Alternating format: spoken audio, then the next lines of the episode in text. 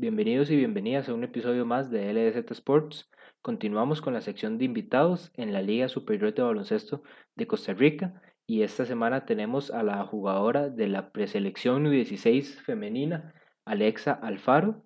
Además, además, esta semana seguimos con los resúmenes de la NFL en la semana 8 este miércoles y eh, les tendremos contenido sobre el fútbol internacional que se jugará en estas próximas fechas FIFA. Esperemos que disfruten del contenido que les vamos a tener esta semana.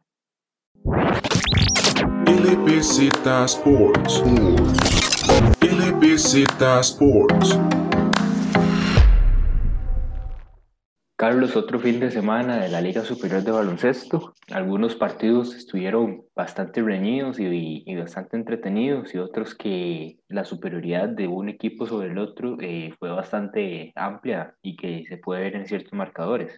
Exacto, David. Aquí, de hecho, se jugaron siete partidos. Estaba presupuestado ocho. Tuvimos una cancelación de partido el jueves, que fue por, por, la, por la parte climática de, de, los efectos indirectos de ETA sobre Costa Rica. Pero aquí podemos notar que todos los, los siete partidos, pues, como, los, como lo dijiste, hubo partidos parejos y los partidos que ganaron los equipos, pues, llamados grandes, eh, los sacaron con más que todo, pues, mucha experiencia. Empezamos con un primer partido entre el actual campeón Arba Copenhague y uno de los equipos tal vez un poco sorpresa, eh, Heredia, con un partido que en realidad a Heredia pues, le costó un poco eh, manejar esa presión defensiva del equipo ramonense y que por lo menos Amir como tal, en cuanto a producción, pues nos da lo, lo que nos viene acostumbrados, pero el resto del equipo sí se, se notó más, se notó que les costaba más el encuentro y el mismo Jorge Argüello por lo menos lo dijo en la conferencia de prensa que por lo menos tanto Simons como Amir fue como el partido en el que tal vez no ayudaron de la misma forma que venían haciéndolo, pero después de ya varios partidos en realidad no, no es como que se les pueda reprochar algo y, y en tal caso eh, mismo Heredia ya, ya tenía en mente que tal vez este partido eh, no iba a ser el, el mejor y no, iba no iban a tener tantas posibilidades de sacar la victoria. Y bueno, ese fue el caso cuando, vemos ya el, resultado final. Sí, David, un partido donde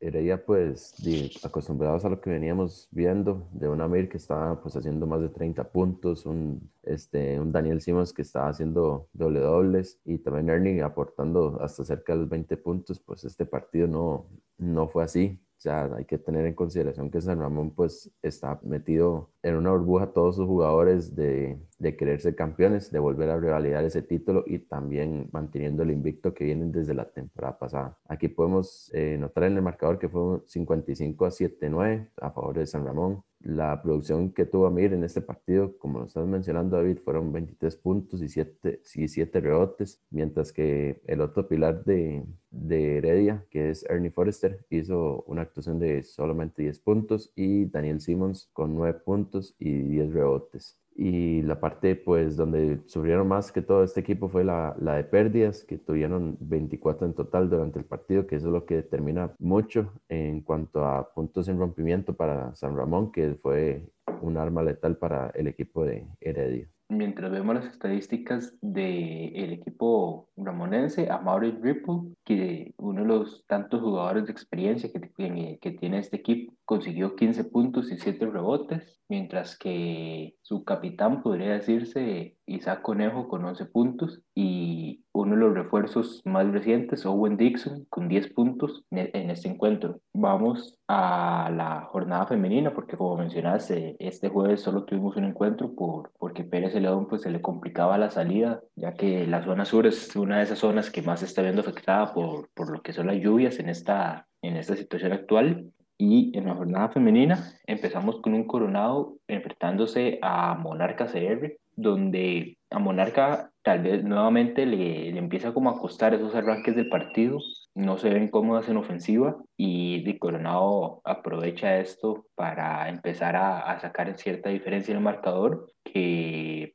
ya en el, en el, segundo y tercer cuarto eh, Monarca como que logra revivir y acercarse a, dos puntos de diferencia, pero tal vez esa falta de experiencia en el equipo de Monarca eh, les termina llevando a ofensivas precipitadas y tratando de, de anotar tiros que tal vez no tan efectivos y que pudieron haber buscado unas mejores opciones en el juego. Claro, David, aquí el equipo de Monarca, pues parece que repitieron como lo que pasó la semana pasada, que el, el inicio del partido les costó. Eh, hay que tener en consideración que Coronado es un equipo de mucha experiencia, es el actual campeón nacional y toda esa parte pues, pues va a conllevar de que Monarca tal vez tenga que ajustar un poco más durante los partidos, estos últimos partidos de cierre para que puedan tratar de, conseguir esa, esa clasificación al, a las semifinales. Ya entrando en materia pues, de estadísticas, el marcador en primer lugar fue 72 a 50 a favor de Coronado. Ya eh, de manera individual, la mejor jugadora de Coronado fue Natalia Galvez, como nos viene acostumbrados eh, con sus actuaciones enormes. En este caso hizo 28 puntos, 4 rebotes, 3 robos. También eh, Laura Castro con 12 puntos y 10 rebotes. Hay que mencionar que no, que no se presentó la panameña, Seida Zorrilla, seguramente fue por motivos laborales, ya que el partido se realizó a las 11 de la mañana. Mientras tanto, en el equipo de Monarca, la jugadora Shayma James fue la, la líder en anotación de este equipo con 13 puntos y 6 rebotes, mientras que sus otras dos compañeras, Sofía Herrera, eh, consiguió 10 puntos y Alexa Alfaro, que es nuestra invitada esta semana, pero después Carlos les contará un poco más de ella, también eh, logró 10 puntos en el encuentro. Bueno, David, el siguiente partido que tuvimos en esta jornada, pues fue el partido más emocionante, eh, tanto en femenino como en masculino. Fue entre Azoe Varedia contra Santo Domingo. Para tenerlo en consideración antes de empezar con la parte de estadísticas y análisis, el partido terminó 39-40. El partido pues fue muy, muy reñido, de principio a fin. No hubo pues máximas ventajas entre los dos equipos, más allá de que los dos equipos tuvieran muchos errores en, en ataque técnicamente el equipo que tuviera menos errores termina, iba a terminar ganando este partido. Eso, eso que decís, pues parecería obvio que obviamente el que haga menos errores va a ganar, pero es que en este caso era como otro nivel al, que lo llevaron porque veíamos esta bandeja tras bandeja que ninguno de los dos equipos lograba concretar. En el tercer cuarto, el equipo Santo Domingo pues logra tal vez como hacer un repunte en la ofensiva y logra distanciarse eh, bastante de, las heredianas, pero vemos un último cuarto donde son solo cinco puntos, ¿verdad? Y Heredia es donde logra tal vez recuperar esa diferencia del tercer cuarto. Algo que terminó perjudicando mucho a estas heredianas, especialmente en esos últimos segundos, para el final del encuentro tenía solo una falta. Entonces, después de que hacen el intento para dejarse la victoria con un triple de María Paula Cervantes que terminó bailando en el aro y no quiso entrar, ya no, no tenían el tiempo suficiente como para hacer las cuatro faltas y, y, estar en colectivas como para frenar el reloj, que Santo Domingo haga sus, haga sus libres, ver si falla, a ver si meten y ellos tener otra oportunidad ofensiva. Y entonces después de ese último tiro, ya Santo Domingo nada más dribló la bola hasta que terminara el reloj y lograron la victoria a pesar de un partido que se les complicó y en realidad bastante para ambos equipos. Claro, pues es un partido digno de, de un clásico herediano. Ya, pues materia de estadísticas, aquí podemos notar de de Alison Torres, que fue su mejor jugadora en el equipo herediano, que fueron 11 puntos. También Valeria González con 10 puntos y 7 rebotes. Y Ariana Mora con 9 puntos y 11 rebotes. En el conjunto de Santo Domingo, su mejor jugadora fue Beatriz Alfaro, con una actuación de 8 puntos. y aquí también, como,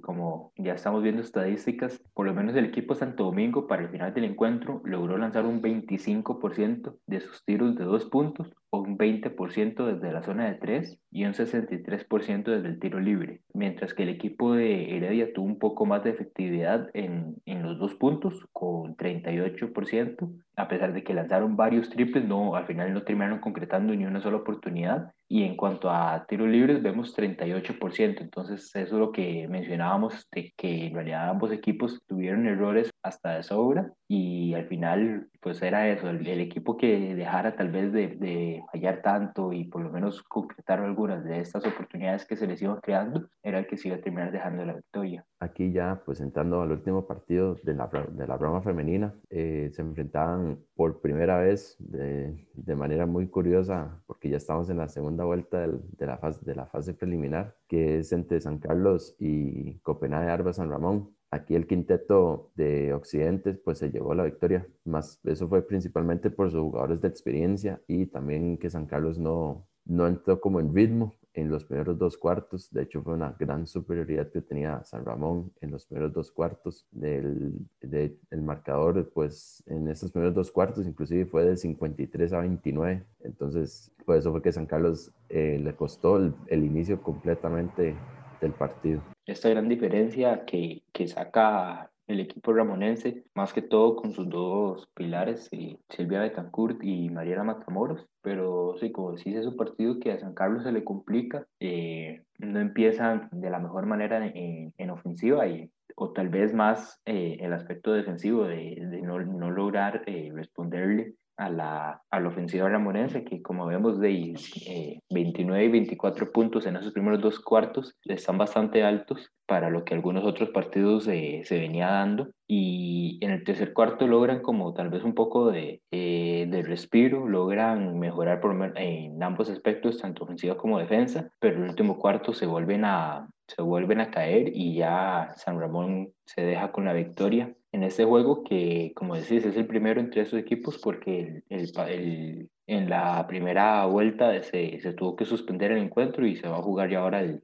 30 de noviembre. Exacto, David. De hecho, San Carlos en, en su tercer cuarto, eh, fue un, fuerte tercer cuarto que pues agarraron ese, ese, aire como lo mencionaste. De hecho, hicieron 26 puntos solamente en ese cuarto, pero de igual manera no se desinflaron en el último cuarto, como se podría decir, y y no, y no pudieron pues este, reducir esa, esa ventaja que había agarrado San Ramón desde, desde los primeros dos cuartos. Entrando a materia de, de estadísticas, aquí vemos por el equipo San Carleño una Valerie Cooper con 19 puntos y 8, y 8 rebotes, que fue la mejor jugadora de este quinteto, y Emiliana Alfaro con 11 puntos, 6 rebotes y Carolina Quesa y Mariana Bastos con 10 puntos cada una. Ya en, el equipo de San Ramón vemos una, como decíamos, Mariela Matamoros con 26 puntos, 8 rebotes y a Silvia Betancourt con 23 puntos y 8 rebotes también en este juego, que esas fueron como las dos principales armas ofensivas de, de este equipo para el partido. Ya avanzando en los partidos masculinos, que a diferencia de las otras jornadas, para esta semana fueron tres juegos, ya que teníamos que reponer el, el partido entre Pérez Celedón y Heredia de algunas jornadas pasadas. Empezamos primero con San Carlos contra Siquibres, un juego que ninguno de los dos quería, quería perder, y principalmente Siquibres, que es un juego de mucha importancia si todavía quieren meterse en ese cuarto lugar y clasificar a la postemporada. Exacto, David. Más, más bien, si quieres, es un equipo de los favoritos a quedar entre esos cuatro semifinalistas, ya que es un equipo que viene de, de menos a más en estos últimos años en primera división, desde que entraron en 2018 y aquí quieren revalidarlo. Más que tienen el problema del partido que tuvieron una alineación indebida contra Pérez de León, que eso les rebaja un punto en la tabla. Entonces ocupan pues volver a agarrar terreno en esta tabla de posiciones. Aquí vemos un Jaguares Siquibres que ganó el partido 96 a 91, un partido muy emocionante, muy parejo, disputado de principio a fin. Nadie quiso soltar esa, esa ventaja que estaba tomando los,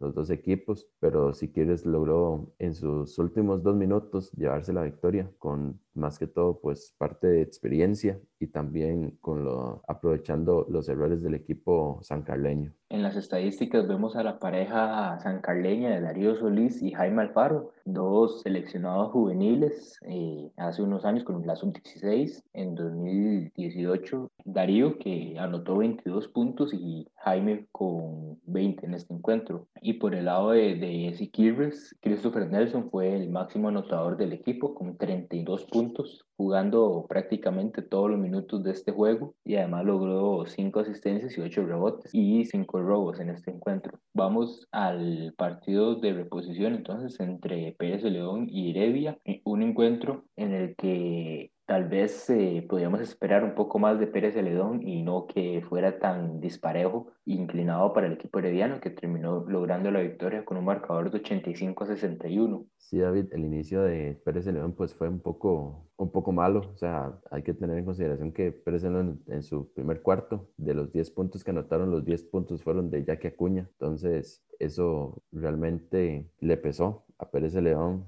eh, en su arranque del partido y, tratar de, de reducir esa ventaja en el partido, pues fue casi que imposible para el equipo de, del sur. Aquí podemos ya entrar en materia de estadísticas, eh, donde el rifle, ya que Acuña con 19 puntos, 6 rebotes, también el joven Jonathan Loaiza con 14 puntos, 5 rebotes, 4 asistencias y un gran aporte desde la banca de Oscar Quiroz con 12 puntos. En el lado de Heredia, como decíamos en el, en el episodio pasado, Amir Alvarado, principal referente de este equipo, con 33 puntos y en este tienen como tienen un poco más de, de ayuda de, de, algunos de los de los jugadores jóvenes. Víctor Gómez 6 puntos Tomás y Alexander Castro ambos con 7 puntos y Kevin Vargas con 8 puntos que aunque no son números tal vez eh, que sobresalgan tanto eh, para lo como venían jugando algunos de los jóvenes de este equipo herediano sí, sí se puede destacar que ya por lo menos en este juego, tuvieron un poco más de, de ritmo y, ofensivamente aportaron un poco más que en partidos pasados que dependían mucho de, de Amir y, y Daniel y Ernie. Exacto,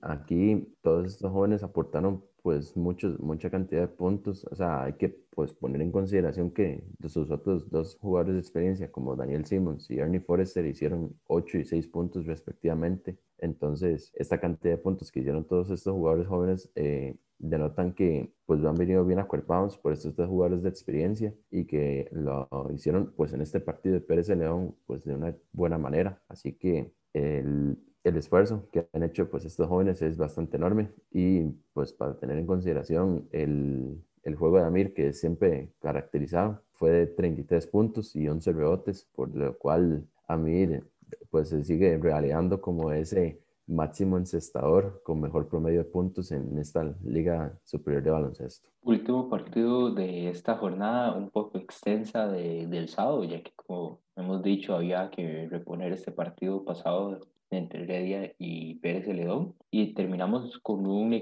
un partido entre Escazú y Alajuela que, bueno, los escazuseños simplemente arrasaron desde el principio del partido y no le dieron mucho, muchas posibilidades a los, a los alajuelenses de poder competir en este juego. Escazú agarró esa ventaja de tener la experiencia a su lado para poder llevarse esta victoria. A la Juela, pues al ser un equipo muy joven, este, pues le costó. O sea, más allá de que pues volvieron sus grandes figuras como Carlos Fernández y Jacob Rojas, no, no fue como mucho de, ayuda, más que todo, pues Escazú Soto de los, es el, el, segundo equipo favorito para el título, o sea, quieren arrebatárselo a San Ramón y obviamente pues todos los partidos para ellos cuentan y tienen que hacerlo pues de excelente manera. Ya entrando a la materia de estadísticas de manera grupal, fue 45 a 96, o sea, un partido totalmente disparejo desde desde el inicio. Ah, hay que considerar que, hubo, que en el tercer cuarto hubo un arranque de Escazú de 17-2, donde Mario Herrera hizo 4 de 4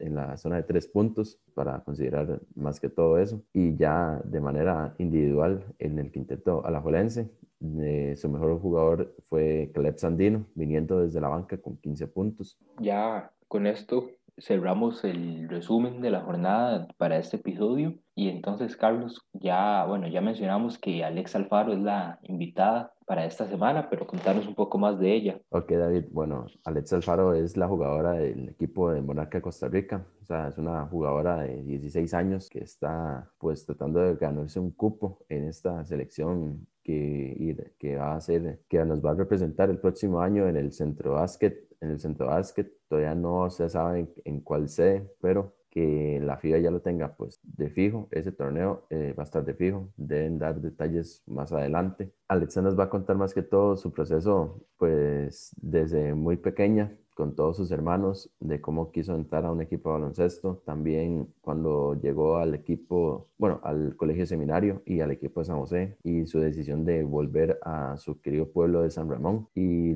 eh, todas las emociones que ha tenido pues con las, con las diferentes selecciones nacionales. Así que David, vamos con la entrevista de una vez.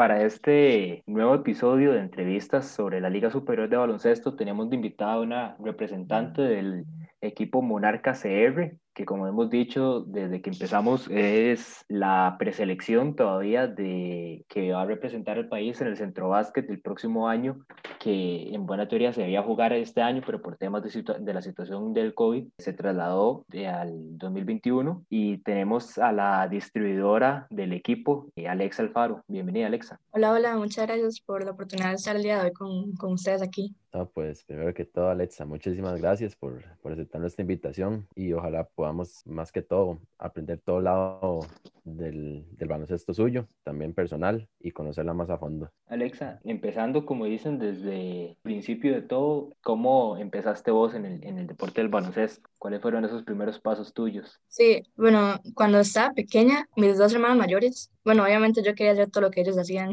y ellos se metieron a un, a un equipillo ahí como que estaban haciendo un rejuntado.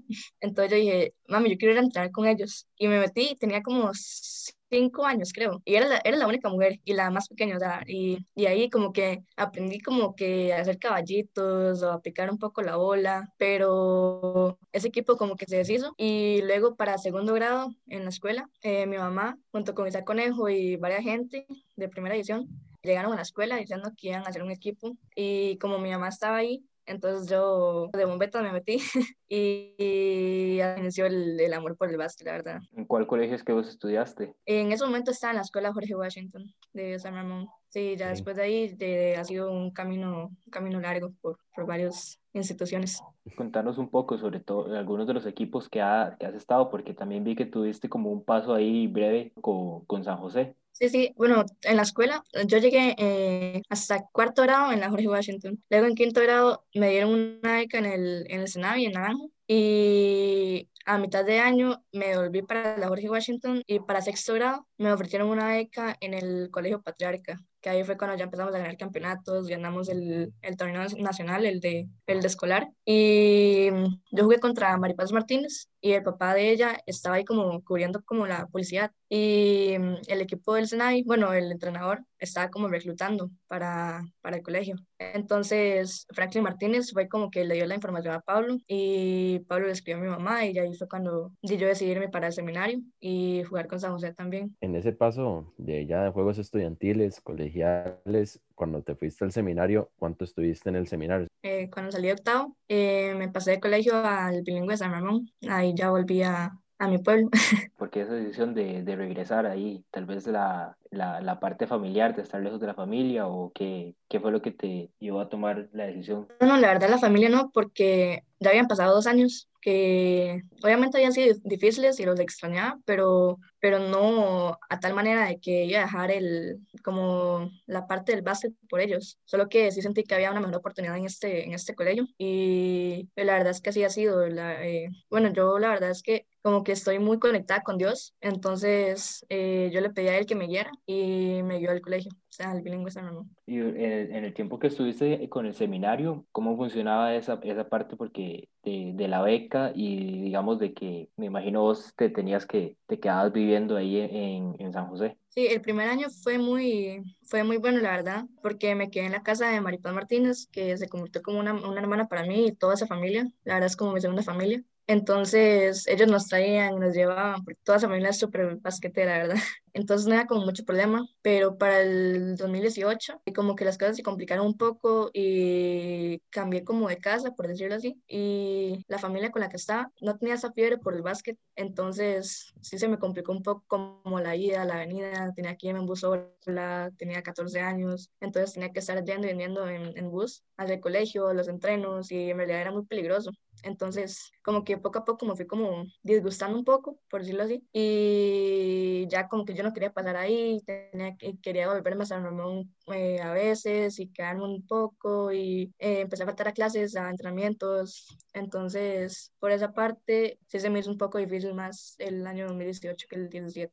Ya para cuando decidiste pues finalmente ya jugar con San Ramón, ¿cómo fue? Pues ya tener que estar diciendo, ya me regreso a mi pueblo, no podré estar con San José. ¿Cómo fue pues ya toda esa decisión y ya, ya tener empezar ya los procesos de, de Juegos Nacionales? Sí, al principio fue un poco difícil porque yo dije, ¿y qué va a pasar con, con mis amigas de allá? O o con, con, el equipo, cuando juegue contra ellas, eh, va a ser como, como el varillo. Pero en realidad me, me, acogieron muy bien aquí en San Ramón porque, bueno, di, toda mi vida he vivido aquí. Entonces, eh, yo tenía mis compañeros de equipo en la escuela, eh, había jugado con, con, la mayoría. Las de Juegos Nacionales eh, son como una familia para mí y en realidad me apoyaron muchísimo y todos los juegos teníamos como esa, ese apoyo mutuo entre todas. Entonces, la confianza que ella me daba me ayudó muchísimo. Este, esta experiencia de juegos en 2019, que ya serían tus, eran tus primeros Juegos Nacionales, me imagino de las más jóvenes de también del equipo, ¿cómo te sentías vos y también que lo, lograron ganar la medalla de oro en este año? La verdad es que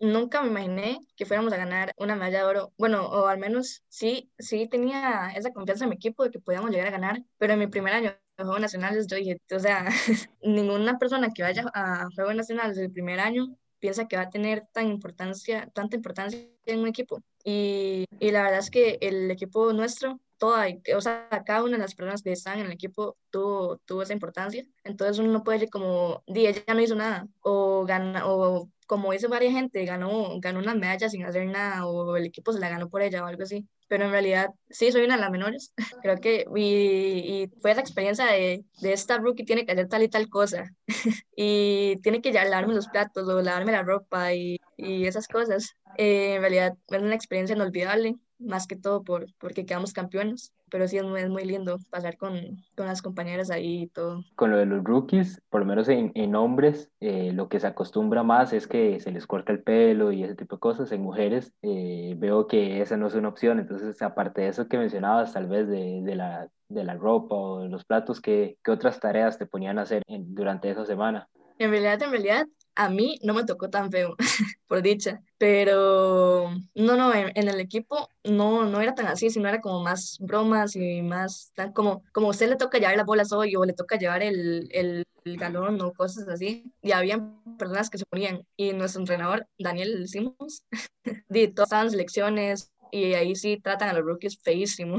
Entonces, eh, Daniel decía que por ser rookies, o sea, teníamos, teníamos que seguir las instrucciones de, de, las, de las viejas entonces no había quite, pero, pero sí, digamos, a unas compañeras les escondían las cosas o se llevaban la maleta y cuando volvían ya no estaba el colchón o ya no estaba la cobija y o le echaban tal con el pelo, no sé, muchas, muchas bromas ahí como pasadillas. Sí, no, eso sí, o sea, yo nunca tuve la experiencia de Juegos Nacionales, pero digamos, todos los conocidos que yo tuve durante todos esos años de Juegos Nacionales, o sea, veía que entonces les hacían de todo y eso pues era una cagada de risa completa y más cuando me lo contaban, cuando yo llegaba a verlos jugar. En esta parte ya de Juegos Nacionales, Alexa, cuando usted se tenía que enfrentar a, a San José, ¿cómo fue ese partido? O sea, ¿qué sintió cuando tenía que enfrentarse a todas sus compañeras, tanto de seminario como de San José? Bueno, la verdad es que yo antes del partido estaba súper nerviosa. Bueno, es algo como que antes de todos los partidos yo pongo nerviosa, pero en ese momento teníamos una psicóloga, entonces eh, nos, nos ayudó a calmarnos un poco porque eh, muchas de las que estábamos ahí eran, eran nuestros primeros juegos y era la semifinal. Y ya hemos perdido contra ella por 20 puntos, creo que fue. Y nosotras dijimos como, hoy ganamos porque ganamos. Pero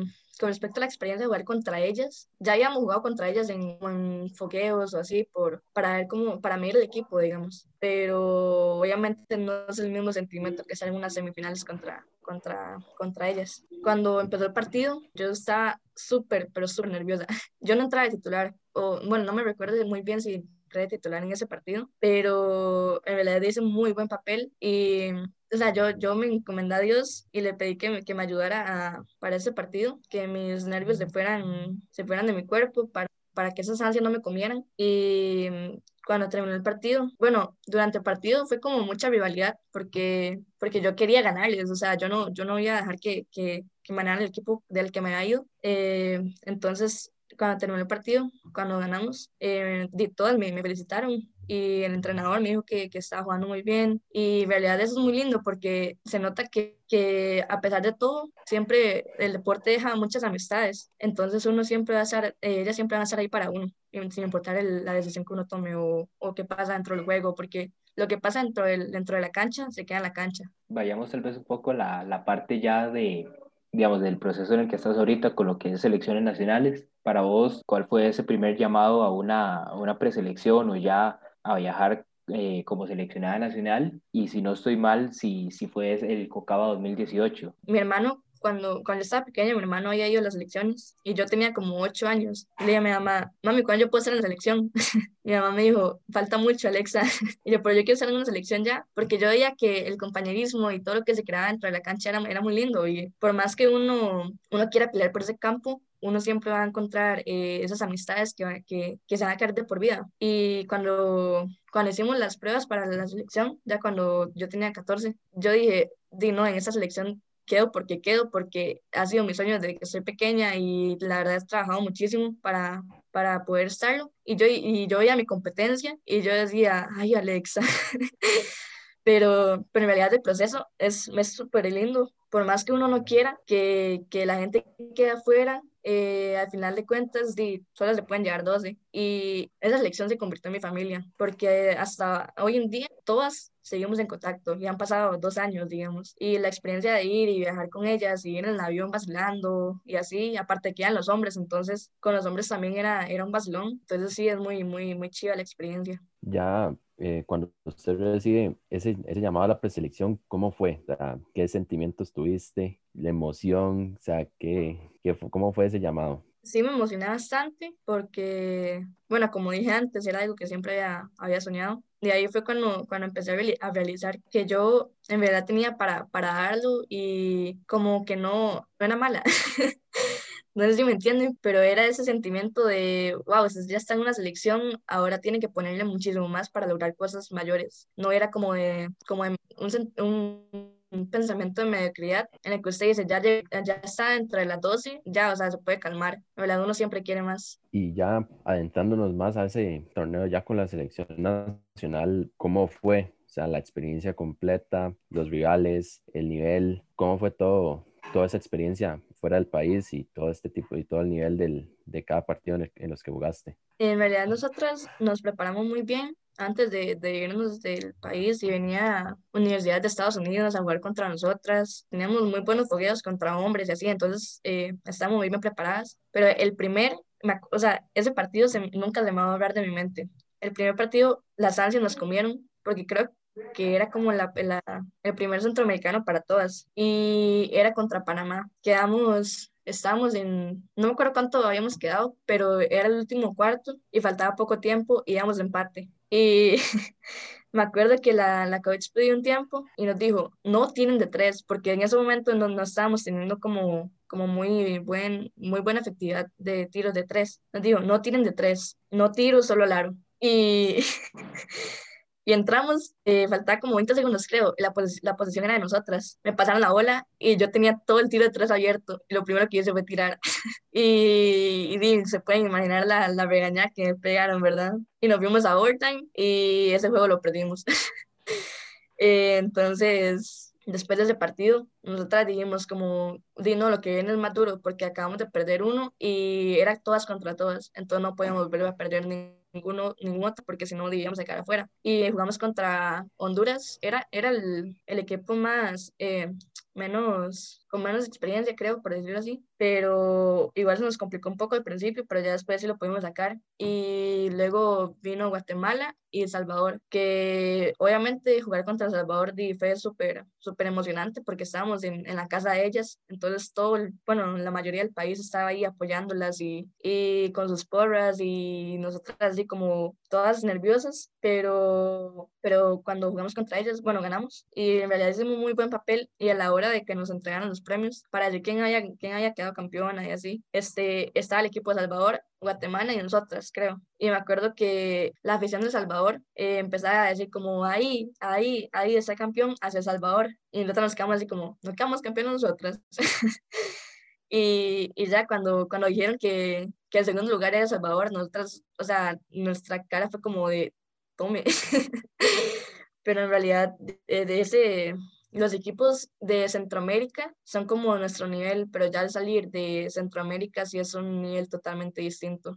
Bueno, y aparte de esta selección en, en 2018, la otra experiencia sería esta, esta U16 que estaría preparando para el Centro Básquet del 2021 o tenés alguna otra experiencia en, en, selecciones juveniles? No, solo, solo sería esta en la que estoy ahorita. Con esta, con esta selección, bueno, eh, hacen tal vez como ese primer llamado a, a las primeras pruebas, bus y todo, y cuando anuncian como tal vez el primer corte o esas primeras preseleccionadas, eh, igual como, como recibía la noticia yo la verdad no la tomé tan, tan emocionante como la que fue el 2018, porque soy como de las, de las viejas, por decirlo así. Entonces ya mi, mi mentalidad era, o sea, en que yo tenía que caer en esos, en esos últimos cortes, porque en realidad como eh, Yannick Johnson, Maripán Martínez, eh, Mariana Cubero, yo y así, somos como las, las 2004, entonces somos las mayores, entonces somos las que tenemos que, que como liderar al equipo desde que empezaron las pruebas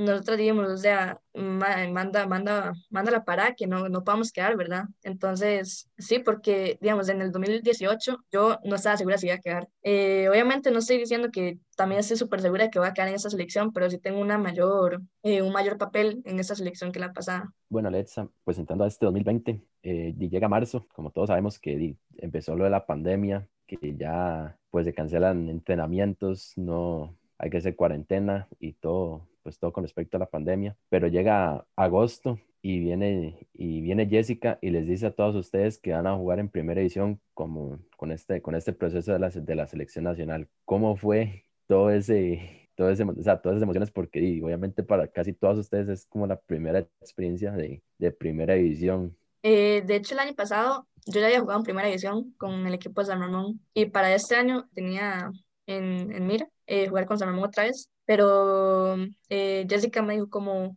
¿quiénes están en el equipo de, de primera división y de la selección? Eh, ya estábamos como Mariana, María Paula, yo. Entonces dijo, voy a hablar con el, con el entrenador para ver si nos las, si nos las prestan. Y yo me quedé como, ¿qué?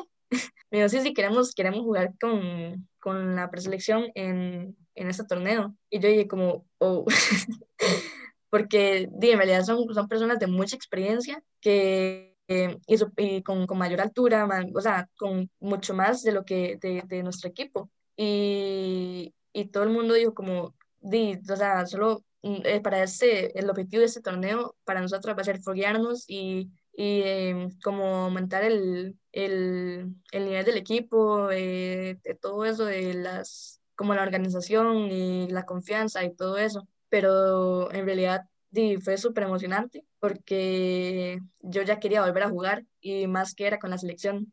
Tal vez, eh, porque vos mencionas, ya había jugado con, con San Ramón, pero digamos, tal vez ya en este equipo de primera edición de San Ramón el rol tuyo sería como tal vez un poco, tal vez no sería, ta, no sería tanto como, lo, como es ahorita con ese equipo Monarca, que vos decís que junto con Maripaz y, y Yannick son como algunas como las que más experiencia pueden tener que, y que son las mayores del equipo y obviamente el, el rol es completamente diferente tuyo en este equipo de Monarca a como sería con, si estuvieras jugando ahorita con, con San Ramón. Ah, sí, sí, claro, o sea, el, el rol es mucho mayor y nosotras estamos conscientes de, de eso. Entonces, eh, siempre queremos como apoyar a nuestras compañeras porque diría, como, como usted acaba de decir, somos con las demás experiencia y ellas no, no tanto. Entonces, la mentalidad de ellas a veces está como en, si yo fallo, ya no hay nada que hacer. Entonces, no, no vuelven a defender o cosas así, o se bajan muy rápido, bajan la cabeza muy rápido. Entonces, nosotras tenemos que estar encima de ellas y apoyándolas y diciéndoles que, que,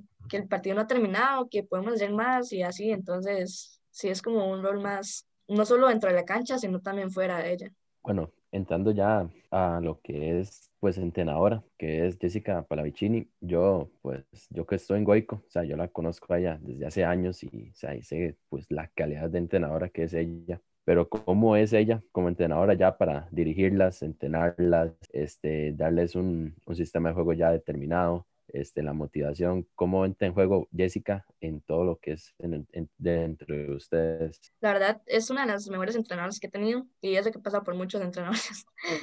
Este, ella la verdad es muy calmada. Si le tiene que enojar, se va a enojar, obviamente, como todo entrenador, pero, pero nos da como esa confianza que todas ocupamos. Entonces, eh, es, es, muy bueno tener, sentir esa, que ella nos tiene esa confianza porque nos da confianza a nosotras como equipo y como jugadoras. Y yo con ella tengo mucha comunicación porque ella dice que, las, los distribuidores son los que tienen que tener más liderato dentro de la cancha. Entonces ella conmigo es como, Alexa, tal y tal cosa, entonces yo tengo que comunicárselos a ellas o, o cosas así. Entonces en realidad sí es como muy, muy, muy bueno tener a, a Jessica dentro de este proceso y a todos los demás entrenadores, porque han puesto mucho esfuerzo en nosotras y nosotras estamos conscientes de eso. Entonces, como, como han estado tanto, tanto de su tiempo, nosotros no queremos defraudarlos, por decirlo así. Entonces estamos dando lo, lo, lo mayor de nosotros para, para, para que eso no llegue a pasar.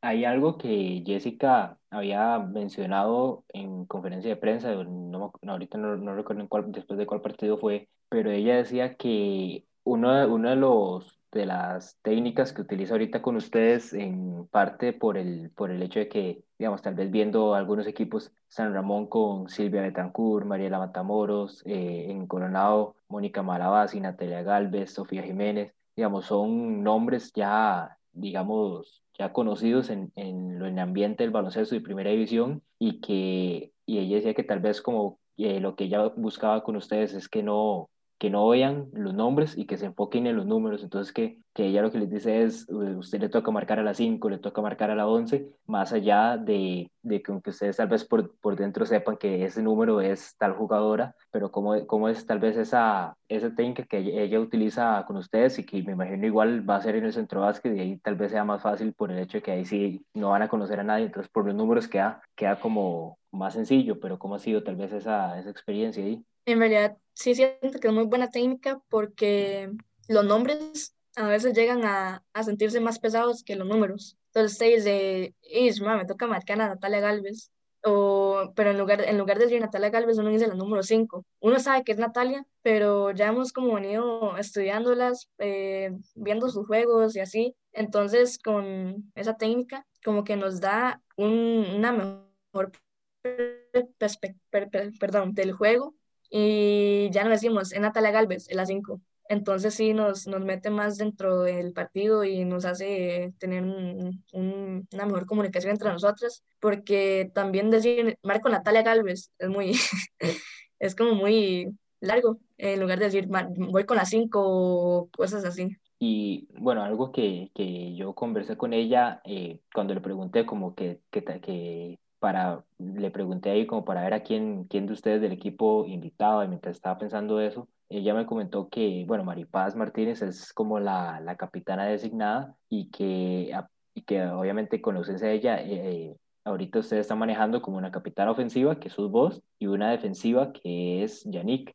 ¿Cómo es tal vez esa dinámica de tener como dos capitanas para cada aspecto dentro de la cancha y por lo menos vos como, como esa capitana ofensiva? Sí, ser la capitana ofensiva en verdad tiene mucho peso porque si algo pasa, bueno, la culpa muchas veces la tiene uno. Entonces, sí es como muy, como dije antes, mucho peso sobre uno, pero al final de cuentas, tener ese liderazgo dentro de la cancha eh, hace que, que las, las compañeras también tengan como, como esa confianza en uno y uno en ellas, para, porque sabemos que podemos eh, podemos y tenemos para, para ejecutar cada una de las jugadas. Entonces, yo digo, llamo una jugada y ellas saben que si no se acomodan rápido, o sea, yo las voy a regañar o les voy a hablar porque en verdad este es, un campeonato en el que no podemos perder ofensivas, porque cada ofensiva que, que perdamos, de un 100% hay 80% de posibilidades de que sea una canasta de ellas. Y con cada turnover que vamos a hacer,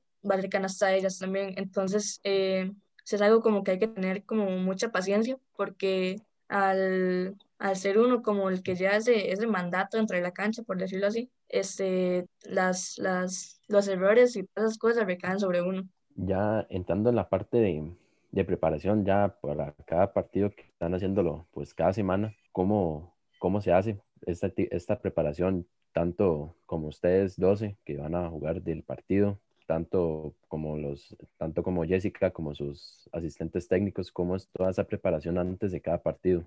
Cuando llegamos al, al gimnasio, bueno, al menos yo, y he visto que varias personas también de nuestro equipo, eh, llegan con, con, la música a tope, así con, con audífonos, y, y, cada quien en su mundo, ¿verdad? Cada, cada persona tiene como su, su, forma de relajación. Yo lo que hago es como salir del, del aula y sentarme en una banca y empezar a, a, respirar profundo porque en realidad yo me pongo muy nerviosa antes de cada partido. Entonces yo lo que lo que quiero con, con eso es como despejarme del, del, de mi alrededor un momento para pensar en qué tengo que, que, hacer para ayudar a mi equipo en ese partido.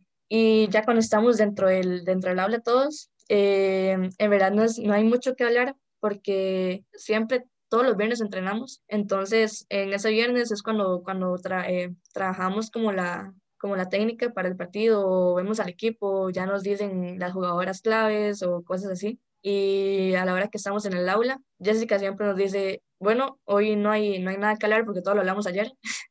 Entonces vamos con todo. Y, y no es algo como que, no es mucha hablada, pero sí da mucha motivación porque ella nos dice que que tenemos para darlo y que tenemos para, para ganar cada juego, solo que muchas veces nos, nos metemos en, en, como en una burbuja de la cual no queremos salir porque decimos, dice, ya nos perdieron por 20, ya, ya no podemos dar más. Y si es algo como que eh, cuesta mucho de trabajar, pero tenemos eh, ese apoyo de, los, de los coaches hacia nosotras. Entonces es una preparación muy buena porque ah, cuando estamos calentando así, este, nosotras siempre intentamos como, como dar esa vibra de, de darle hoy, vamos con, vamos con todo. Y digamos, durante la semana, porque ya a veces decía como que después de los entrenamientos cada uno de ustedes se lleva su tarea para la casa y, y que les asignan ciertas cosas, que cómo, cómo es tal vez esa preparación no el día del partido, sino durante la semana, cuando ya se van enfocando, digamos, rival a rival? Eh, en realidad, cada persona sabe qué, qué es lo que tiene que, que hacer durante, durante la semana, este, qué es lo que tiene que mejorar. Eh, la de Jeca normalmente nos dice que damos los partidos del, del próximo contrincante para saber cómo se mueven, cómo la defensa de ellos y así. Eh, también nuestros partidos, llevar nuestras estadísticas este, la efectividad de, de los tiros libres, tiro de tres, eh, turnovers y cosas así. Pero, por ejemplo, la semana pasada, que el, el partido pasado que fue contra Heredia, que no nos fue muy bien, eh, en verdad tuvimos un, una efectividad de tiro eh, como, si no me equivoco, fue de 30 y algo por ciento. Hicimos como 50 y algo de tiros y anotamos como 20 y algo, creo. Entonces, o, o, 15 por ahí, no me acuerdo muy bien. Entonces, nos mandó una tarea que era hacer hacer palos, que es como le llama, como le llama Jessica, que son de varios, eh, varias posiciones de tiro, y tirar 10 y anotar cuántas, cuántas, cuántas metimos, o una que se llama Maikan, que es como el caballito debajo del aro para, para así de ver si para este otro partido llegamos con una mejor efectividad. Y bueno, con eso de los partidos, por lo menos en ese primer partido contra Heredia, sí, digamos, el equipo yo tal vez sí se vio como, como mencionas, tal vez un poco nervioso, pero digamos, conforme avanzaron las semanas, eh, en realidad el juego de ustedes fue mejorando bastante. El partido de Coronado, que aunque Coronado llegó tal vez un poco limitado de, en cuanto a jugadoras, de hecho, Sofía llegó como en la mitad del juego, eh, ustedes pelearon desde que empezó el partido y fueron los últimos dos, tres minutos que terminaron dando la victoria a Coronado y ya después, bueno, consiguen dos victorias contra Santo Domingo y contra San Carlos. Entonces, digamos, ahí el, el juego se ha ido elevando poco a poco. ¿Cómo, cómo has sentido vos o cómo has notado vos tal vez esa, esa mejoría en el, en el grupo? Sí, la verdad es que para el primer partido las ansias nos jugaron en contra, pero después de ese partido como que las supimos controlar. También es que eh, Gaby, nuestra refuerzo, eh, nos dio mucha confianza porque ella tiene demasiada experiencia y ha jugado contra ellas y y entonces nos da como, como esas y, y cosas así. Entonces nos ayudó bastante, pero nosotros sabemos que, la, que para, para el próximo campeonato que, que tenemos con la selección, ella no va a estar. Entonces sabemos que, que tenemos que dar un mejor papel y creo que lo hemos, lo hemos venido tomando muy bien porque es obvio que no, ella, solo ella no va a ganar el partido entonces es como que cada una pone su parte para esa defensa, esa, ese, esa ofensiva y todas esas cosas. Por ejemplo, contra el partido Coronado, sabíamos que teníamos que parar a la, a la número 5 y a la número 7. Entonces, eh, si, el, si el juego caía sobre, eh, la defensa caía sobre ellas, el, el juego de ellas iba iba a bajar un poco porque ellas son las que acomodan el equipo, son las que las que le dan vuelta y así. Y una vez que llegó Sofía, así a la mitad del, del partido, este, no supimos manejar muy bien esa defensa dentro, del, dentro de la pintura, pero al final de cuentas, por, por, más, por más que hiciera ella o por más que, que no lo supimos controlar ahí, di, nosotras también le dimos mucha pelea y también contra San Ramón y contra Santo Domingo, por ejemplo, contra San Carlos, o sea, sí hemos venido subiendo de nivel y creo que es algo que, que nos motiva muchísimo para próximos partidos. Alexa, ya que mencionaste a Gabriela, pues obviamente para que tengamos todos un poco de conocimiento, Gabriela Alvarado, pues una de las jugadoras con muchísima experiencia de este país. Yo la vi jugar cuando estuvo en, cuando estuve en Goico y ella estaba aquí también. Y Gabriela, ya en esta parte que es más que todo pues experiencia, ¿cómo ha sido pues eh, más que todo pues entrenamientos, motivación, toda esa parte de que ha estado pues con el equipo Gabriela, con ustedes en este, en este torneo de primera división? En verdad nos ha ayudado muchísimo porque, bueno, como lo dijo usted, lo he dicho antes, eh, es de mucha experiencia y ella sabe qué hacer en momentos en los que en los que no tenemos calma o ella llega a un momento o en cada tiro libre ella nos reúne un poco y nos habla sobre qué tenemos que hacer este, en los entrenamientos. Ella transmite mucha vibra, eh, entonces de todas, que a veces eh, se paran el equipo como en dos y la mayoría quieren estar donde está Gabriela, porque es cuando ella nos da, nos da consejos sobre, sobre algunos tiros que hay que tomar o qué está fallando uno en el tiro para, para poder eh, anotar esa canasta que, que, que, tanto cuesta algunas veces y así, entonces sí nos, nos ha ayudado con, con, la confianza del equipo y en nosotras mismas. Y en otra, ya poniéndolo en otro contexto, ya usted, pues, bueno, todos ustedes en general, pero también usted eh, cómo ha sido pues ese, pues toda la experiencia, así, todo lo que está recabado de información de todo este torneo cuando usted se tiene que enfrentar ya a equipo, a los equipos más duros como Coronado, San Ramón, Santo Domingo, que ya tiene que enfrentarse a jugadores de mucha experiencia como Natalia, como Silvia Betancourt, tal vez como una Beatriz Alfaro, cómo ha sido pues todo ese, toda esa información que usted ha recabado de todas ellas jugando en contra. El año pasado ya había jugado contra ellas, entonces este año no se me hizo tan, tan, tan difícil porque ya sabía cómo era el juego cada una, aparte de que yo las he venido viendo como desde, que estoy pequeña, son como un ejemplo a seguir para mí, la verdad, em, varias de ellas. Y uno siente ese, ese orgullo sobre, eh, de uno al ver que uno está marcando a una Natalia Galvez, que, que uno dice, di, esta, esta más es una psych, esta, di, el, uno siempre, siempre ha admirado a esas personas y a la hora de marcarlas y a veces que, que pierden ofensivas y uno dice, wow, o sea, ¿qué, qué está pasando? eh, entonces es como muy emocionante, pero, pero sí, no, no, este año no, no me ha sido tan difícil, pero el año pasado, en los primeros partidos que jugamos contra ellas, eh, a mí, Mario, el entrenador de, de San Ramón, me dijo como, a usted le toca marcar a Silvia, eh, perdón, a Natalia Galvez toda la cancha. Y yo, yo me quedé como, ¿qué? Pero de ellos es, es esa confianza que transmite el entrenador sobre uno, porque ellos saben de, los, de lo que uno es capaz, pero uno no se da cuenta hasta que uno lo, lo, lo hace. Entonces sí, sí es muy, como muy emocionante ese, esos momentos. Para ir cerrando, bueno, todo el, el objetivo de la participación de ustedes en este torneo primera es más preparación eh, para afrontar este centro básquet que les toca en, en 2021, en marzo bueno, vos que ya tienes un poco de experiencia y, y algunas otras jugadoras tienen un poco más de experiencia en este tipo de torneos internacionales de selección, ¿cómo ves que todo, todo este trabajo ahorita les va a servir eh, cuando lleguen ya al, campeonato? En realidad, nosotros sabemos que en este torneo para preparación, pero como hemos venido jugando, eh, ya sabemos de, los que, de lo que somos capaces y lo que podemos dar en un futuro. Este, el próximo torneo va a ser centro básquet, o sea, el centroamericano como que no lo vamos a saltar por, por cuestiones de, de todo esto del COVID y todas esas cosas. Entonces sabemos que un equipo como Dominicana o, bueno, las islas son muy fuertes y tienen mayor altura que, que nuestro equipo. Y, por ejemplo, jugar contra Coronado, que tiene a Sofía y a La Pana, o sea, son, son cosas que nos sirven muchísimo para, para un futuro. Entonces, sabemos que para ese torneo que, que sigue del centro básquet, eh, tenemos para dar pelea y muchísima. Bueno, Alexa, ya pues como dijo David, de manera con, de conclusión, usted que tiene expectativas, porque para tener en consideración usted tiene como 15, 16 años, o sea, todavía está en el colegio, entonces, ¿qué expectativas tiene usted ya, pues en un futuro, ya cuando usted ya tenga pues mayoría de edad, que ya tenga pues la, la oportunidad de entrar a la universidad, ¿qué, ¿qué tiene expectativas ya para eso, para, para ese futuro?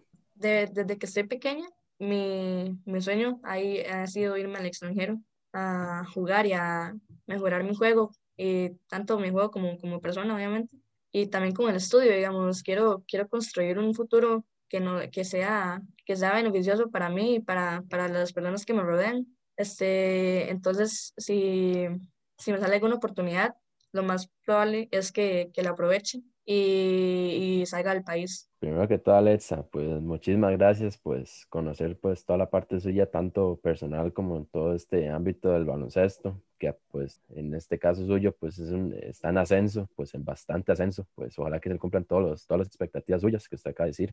Nada más que muchísimas gracias. Bueno, muchas gracias por los buenos deseos y como dije al principio, también por la, por la oportunidad de, que me dieron el día de hoy. LBZ Sports. LBZ Sports.